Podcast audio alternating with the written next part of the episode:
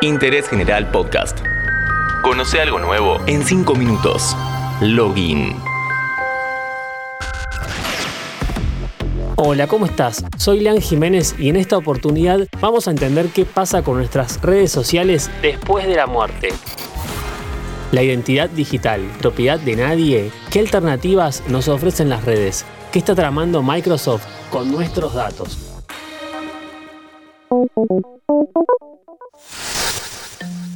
Hoy en día los perfiles de redes sociales a menudo se convierten en monumentos conmemorativos cuando alguien fallece. De alguna manera nos conecta con quienes perdimos, pero después de que nos hayamos ido, ¿a quién le pertenece nuestra identidad en línea? ¿Quién puede acceder a estos datos?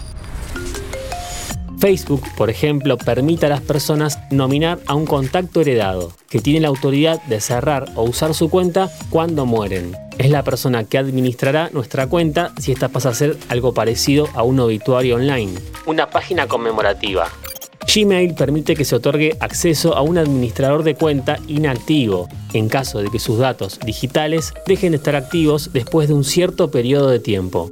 Cada usuario puede configurarla desde el administrador de cuentas inactivas estableciendo ciertos criterios, como por ejemplo a partir de cuándo quieren que consideren su cuenta inactiva y a quién notificar y qué compartir. En cuanto a iCloud, hay una cláusula que dice que el usuario, el Apple ID y los contenidos en la nube no se transfieren luego del fallecimiento del usuario. En caso de que pase esto, hay que contactarse con el servicio de soporte y enviar una copia del certificado de defunción, así como documentación que acredite el vínculo con la persona. De esta forma se podrá solicitar el cierre de la cuenta y la eliminación de todo el contenido. Lo mismo pasa con Twitter. La cuenta no se transfiere a otro usuario, solo se puede pedir la eliminación de todo el contenido acreditando el vínculo y el certificado de defunción. Cuando muere una persona del siglo XXI, a menudo dejan un gran número de publicaciones, mensajes privados e información personal en todo, hasta registros bancarios en línea. En otro podcast llamado Big Data, la pelea por la información, que te invito a que escuches en login, hablamos de la manera en que cada decisión que tomamos en Internet afecta a los algoritmos y nos segmenta en un determinado lugar de mercado. Dicho de otra forma, la información sobre tus gustos es mercancía que terceros adquieren para saber dónde y cómo vender sus productos y servicios. Esto genera un gran caudal de datos que no mueren con nosotros y últimamente se está pensando en la posibilidad de hacer algo con eso, estudiar todo el contenido generado en redes.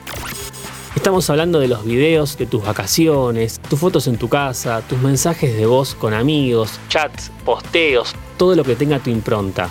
La tendencia a obtener datos cada vez más profundos de la personalidad comienza a normalizarse en todos los ámbitos de la actividad humana. La idea que se está barajando para el futuro es replicar a cada individuo con inteligencia artificial, el poder mantener conversaciones con tus seres queridos luego de morir e interactuar con ellos obteniendo respuestas con un porcentaje altísimo de veracidad y certeza que reflejan bien el comportamiento de ellos tal como si estuvieran vivos no está tan lejos. La creación de las conciencias digitales post-mortem comienza a volverse un negocio lucrativo y el insumo principal, los datos, ya los estamos facilitando. Microsoft registró una patente diseñada para crear chatbots que te permitan hablar con personas fallecidas. Para este fin va a utilizar contenido de imágenes, grabaciones de voz, publicaciones en redes sociales y mensajes de correo electrónico para crear esa especie de avatar con el que poder chatear. Algo parecido a lo que se planteó en el primer capítulo de la segunda temporada de Black Mirror, Be Right Back, serie que te recomiendo desde ya. En conclusión, en el plano digital nunca morimos del todo. Como consecuencia de nuestra navegación por Internet, vamos formando huellas digitales que acumuladas y relacionadas entre sí forman la identidad digital que sobrevive a su muerte física. Mantener esta información activa para quienes se quedan en este plano puede resultar terapéutico y o una traba que no permita seguir adelante y cerrar el duelo. Por eso es importante plantear la posibilidad de dejar todo ordenado en vida digitalmente, antes de ese momento. Seguí a Interés General en Spotify y escucha nuestros podcasts nuevos todos los días.